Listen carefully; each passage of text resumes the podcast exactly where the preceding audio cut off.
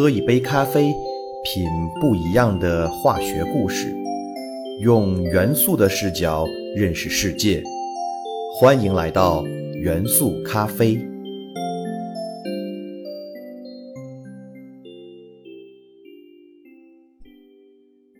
大家好，欢迎收听元素咖啡，我是你们的老朋友老胡。本期节目又到了幻化的材料世界板块，老胡将用两期节目跟大家系统的聊一聊多孔材料这个话题。其实，在元素咖啡之前的节目中，老胡已经邀请了好朋友给大家讲了气凝胶和分离膜这两种特殊材料，就是多孔材料大家庭中的一员。那么今天，老胡则会把整个多孔材料进行系统梳理。并且向大家介绍未来更有发展潜力的有序介孔材料的知识，这也是未来冉冉升起的明星多孔材料哦。话不多说，开始我们今天的节目。说到“孔”这个词，大家可能并不喜欢，在日常生活中，我们经常还会把“孔”称作“洞”或者“窟窿”。如果在我们的新衣服上出现几个大大小小的窟窿，那么这件衣服就距离被扔掉的命运不远了。不过孔并不一定都是不好的或者无用的。人们在打鱼的时候所使用的渔网以及很多海绵制品都是具有孔洞的物品。渔网上面的孔洞起到的是分离的作用，也就是将捕获的鱼留下来，而把水全都漏掉。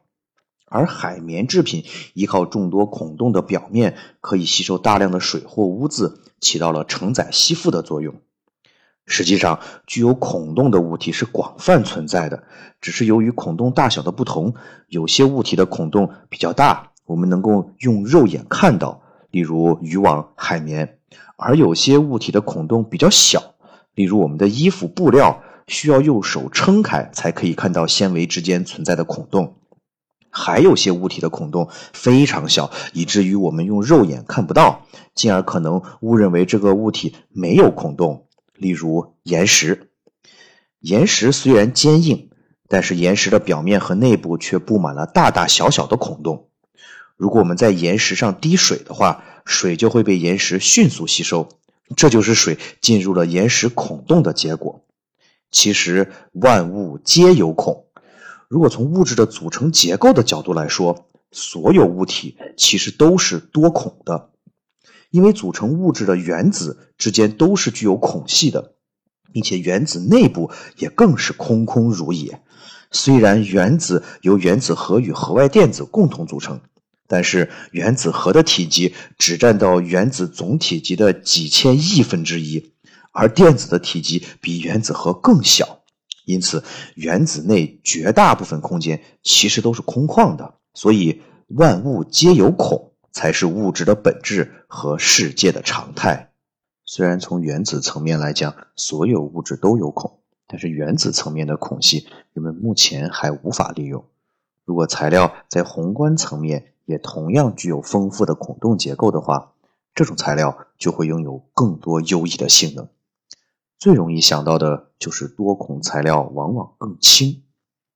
多孔材料的本质就是在材料内部用一部分空气来代替材料本身，被空气替代的部分就是孔洞。因此，多孔材料具有更低的密度，可以制造轻质高性能材料。其实，这个秘密大自然界中的很多生命体早就在使用了。例如，海洋中的面包海星，它的骨骼表面密集分布着鳞次栉比的小方解石晶体。方解石的主要成分是碳酸钙，也就是和我们上课时老师使用的粉笔的成分相同。方解石晶体本身较为致密，因此体现出的物性是硬而脆的。但是面包海星骨骼中的这些小方解石晶体却堆积形成了一种多孔结构。这种多孔结构不但大大减轻了海星骨骼的重量，保证了海星的灵活运动。同时还赋予了骨骼足够的韧性。这种神奇的材料结构，以人类现有的技术还远远无法复制出来。如果说海星是使用多孔材料高手的话，那么鸟类则是将孔洞玩到了极致。由于鸟类需要大量的飞行，因此对于骨骼的减重要求则会更高。多孔结构的骨骼已经不能满足鸟类飞行对于减重的要求了，因此鸟类直接将骨骼演化成了中空结构，也就是说，鸟类的骨骼就像管子一样，中间全都是空的。这样极致的减重方式赋予了鸟类持久灵活的飞行能力。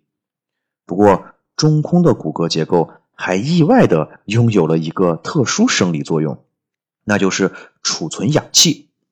飞行是十分剧烈的运动方式，也就意味着在飞行过程中需要消耗大量的氧气，而中空的骨骼刚好起到了储存氧气的作用，时时刻刻的为鸟的肺部营造充足的氧气环境。当然，人们在设计和制造很多工业产品的时候，也会特意的将较重的材料制作成多孔结构，从而实现减重。例如。金属材料虽然具有较高的强度，但是金属制品普遍较重。人们仿照海绵的结构特点，将金属也加工成了泡沫金属，这样就使得金属拥有了多孔结构，既保持了金属较高的强度，同时降低了自身重量。泡沫金属目前被广泛应用于巡航导弹、飞机机翼等航空航天器的制造。发挥出了重要的应用价值。除了可以将材料本身制造成类似海绵的这样多孔结构，从而在材料中引入孔洞，人们还可以将材料与中空微球这类特殊的材料进行复合加工，从而利用中空微球本身就具有的孔洞，强行的在材料内部引入孔洞结构，进而实现减重。中空微球是一种直径介于十到五十微米。内部空心，外部为玻璃或者聚合物外壳的特殊微球材料，将中空微球与各类材料共同加工，便可以轻而易举地实现多孔材料的制备。例如，在我们的生活中，越来越流行一种具有踩屎感的超轻运动鞋。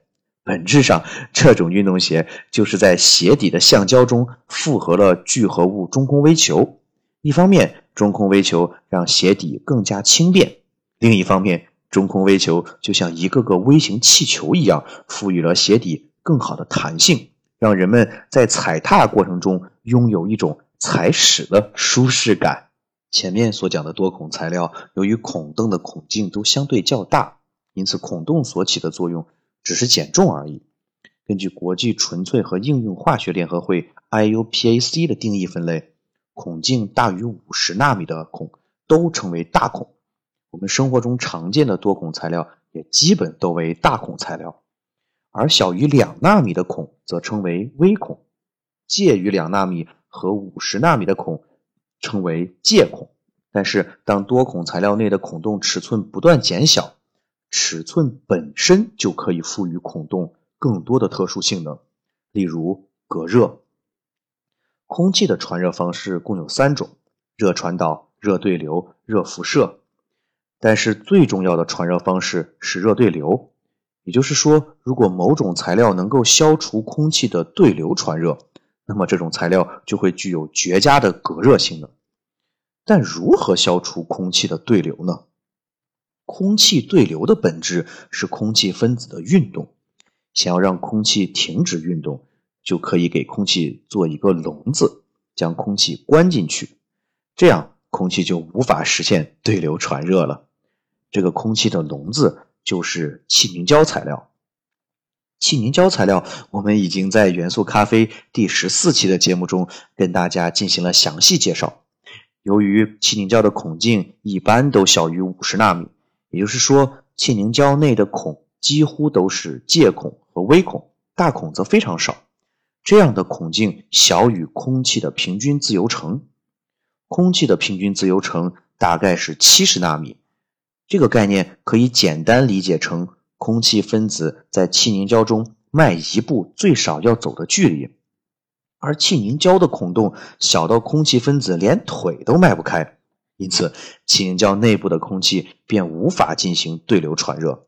再加上气凝胶材料中百分之九十九以上都是空气，固体骨架仅占不到百分之一，因此。热传导效应也十分微弱。综合以上两点，就赋予了气凝胶优异的隔热性能。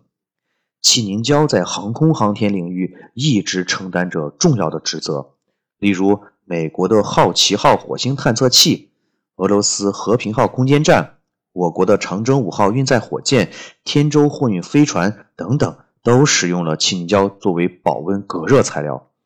由于这些航天器的工作温度既可能低到零下一百度，又可能高到一千摄氏度，因此。隔热保温能力超强的气凝胶便可以大显神威，始终保证航天器内设备的正常工作。气凝胶内的微孔和介孔赋予了气凝胶材料超强的保温性能，但是气凝胶内的孔毕竟是大小不均的。如果能够让多孔材料的孔洞都变得一样大小，例如一种材料内的孔洞都是大小相近的微孔。或者大小相近的介孔，那么这种多孔材料就会拥有一种特别的神奇功能——微观物质的分离。前面讲了，利用渔网来打鱼，其实就是利用多孔材料来实现物质分离的典型案例。但是，当多孔材料的孔洞逐渐缩小，甚至达到纳米级别，这个时候，我们觉得无法分离的物质也可以实现分离了。海水淡化。就是一个典型的案例。海水淡化是人类制取淡水的重要方法，也是中东地区缺水国家淡水的主要来源之一。其实，海水淡化的原理非常简单，就是通过过滤的方法将海水中的盐分分离出来，过滤后的海水也就成为了淡水。可是，海水中的盐分都是以离子的状态存在，例如钠离子、氯离子、镁离子等等。这些离子在水中溶解时的半径甚至都不到一纳米，所以看似简单的过滤过程，想要真正实现，其实困难重重。不过，人们在解决问题时，总是喜欢从易到难，并且在解决容易问题的时候，尽可能归纳和总结解决困难问题的方法。试想，如果我们过滤的是含有泥沙的泥水，那么我们只要让泥水通过滤纸。就可以得到干净的清水了。这是因为泥水中含有的泥沙体积比滤纸的孔洞大，因此泥沙就可以被滤纸的纤维全部截留下来。同样道理，如果想要将海水中的离子过滤出来，我们就需要找到孔洞比离子还要小的滤纸，这就是反渗透膜。在反渗透膜这个特殊滤纸中，孔洞的半径必须全部小于一纳米。如果孔径有大有小，就无法做到让所有的盐分离子都可以被截留下来的目的，那么含水淡化的效果也就会大打折扣。而当膜的孔径控制在一到二纳米时，这样的膜就被称为钠滤膜。钠滤膜可以过滤体积大一点的金属离子或者有机物分子，因此钠滤膜可以用于工业废水的净化。而当膜的孔径继续增长至一百纳米左右，这样的膜就被称为超滤膜。超滤膜由于孔洞比较大，只能截留住像细菌、病毒这样的微生物，因此在食品工业中，超滤技术被广泛应用于常温消毒。这样既能够实现食品的消毒，又可以大大保存食物的口感和营养成分。毕竟很多营养物质在高温下。都会遭到破坏。如果大家好奇这些不同孔径的膜是如何制备的话，大家可以去听一听元素咖啡第十七期节目《走进魔法师》。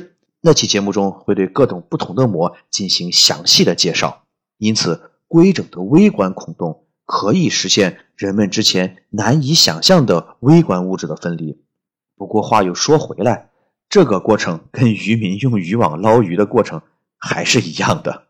本期节目我们重点介绍了多孔材料减重、隔热和分离的特性，相信已经让大家看到了多孔材料强大的性能生命力。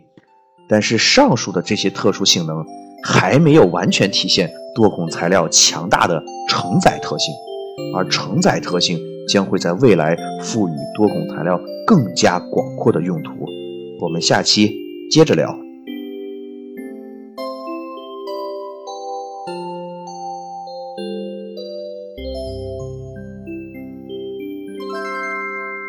咖啡由喜马拉雅独家播出。